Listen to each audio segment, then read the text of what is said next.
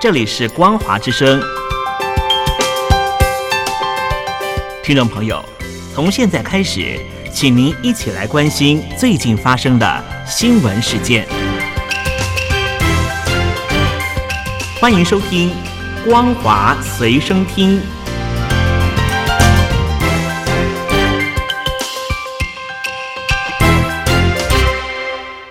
听众朋友，你好，我是嘉玲，欢迎收听《光华随身听》。我们来关心最近发生的新闻。中国大陆这一轮洪灾影响可能超过预期。大陆商务部研究院研究员梅新月撰文指出，大陆洪水灾区都是名列前茅的产粮大省，恐怕将对粮食市场造成冲击，并且可能透过一定机制引发国际能源市场的动荡。他呼吁大陆官方应该及早做好防范。上海第一财经引述梅新玉文章指出，杜苏芮台风环流北上，经江西、安徽抵达北方，在华北和东北造成旱涝急转。河北、河南、山东、湖南、江西、山西和东北三省，内蒙古东部都是产粮大省，对大陆粮食生产的负面影响不可低估。就大陆粮食生产规模，河南粮食的总产量跟法国相当，山东粮食产量跟加拿大相当，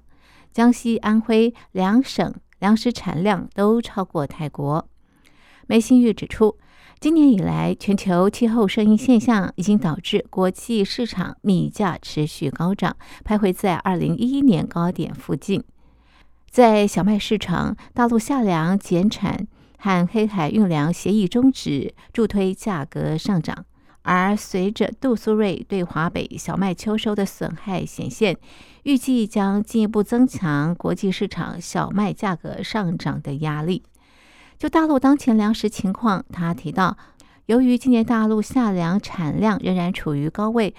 而且国内粮食储备充裕，上述因素不足以显著推高大陆粮食零售价格，从而影响民生。但是大多数国家，特别是发展中国家，无力化解国际市场粮食波动的输入性冲击。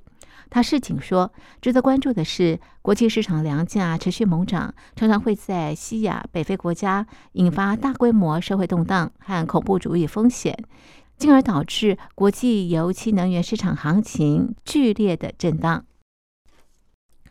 中国疫后经济复苏失去动能，但是北京当局到目前为止仍然没有向2008年全球金融海啸时对陷入困境的消费者或者是企业提供真正的资金，主因是中国已经债台高筑。而七月以来，中国各地因为热浪、台风和洪水等极端气候，导致经济面临四百一十一点八亿人民币的损失。除了令北京当局焦头烂额，更令疲弱不振的经济雪上加霜。美国有线电视新闻网报道，近来除了采取一些渐进措施来协助陷入史上最严重衰退的房市，以及调整利率之外，几乎没有迹象显示。中国政府向陷入困境的消费者或企业提供真正所需的资金。华府智库保卫民主基金会高级中国研究员辛格顿表示，中国决策人士似乎不太可能实施任何重大财政刺激措施，他们担心这样做可能加剧债务风险。辛格顿说：“中国的新经济团队几乎没有什么工具可以有效的提振成长。”北京拒绝承认习近平的经济管理不善在恶化中国问题方面所产生的作用，这不令人意外，但这将严重加剧更广泛的系统性风险。去年，中国超越德国和日本，成为全球最大汽车出口国，每四辆出口车当中就有超过一辆是电动车。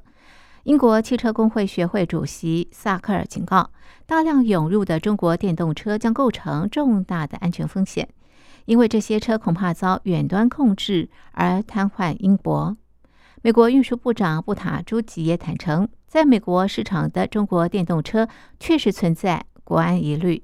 上个月，美国四名跨党派国会议员致函布塔朱吉和商务部长雷蒙多，要求对中国自驾车技术在美国流通的状况以及如何限制进行调查。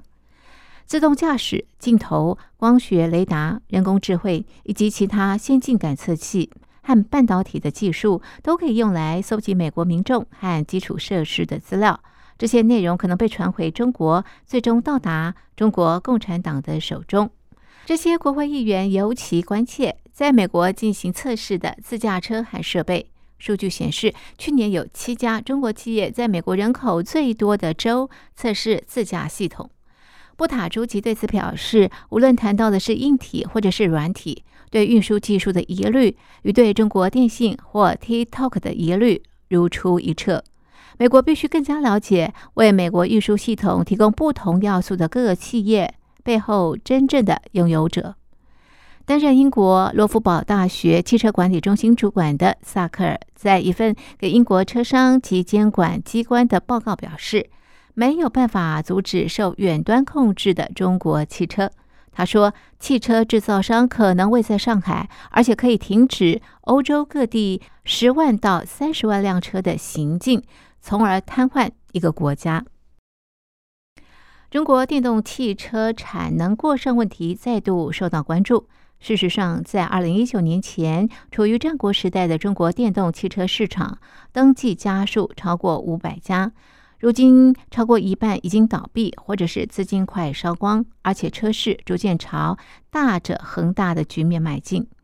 中国百家争鸣的电动汽车制造商，许多是冲着中国政府推动新能源汽车政策，希望争取补贴的小型车商，容易受到政策改变的影响。例如，中国政府先前宣布将在二零二二年底完全取消购买新能源汽车的补贴，就导致多家车商销售暴跌。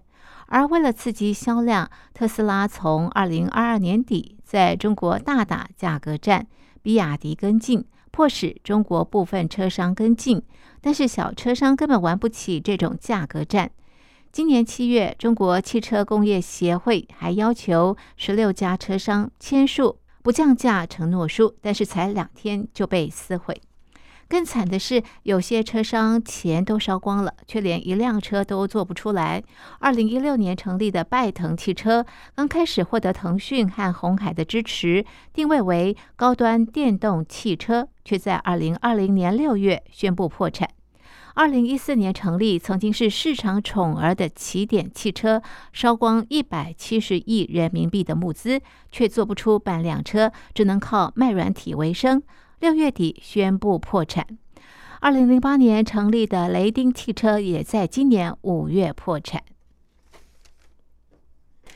中国政府在全球广设超过一百个海外秘密警察局，引起各国反弹之后，反而另辟蹊径。澳洲广播公司披露，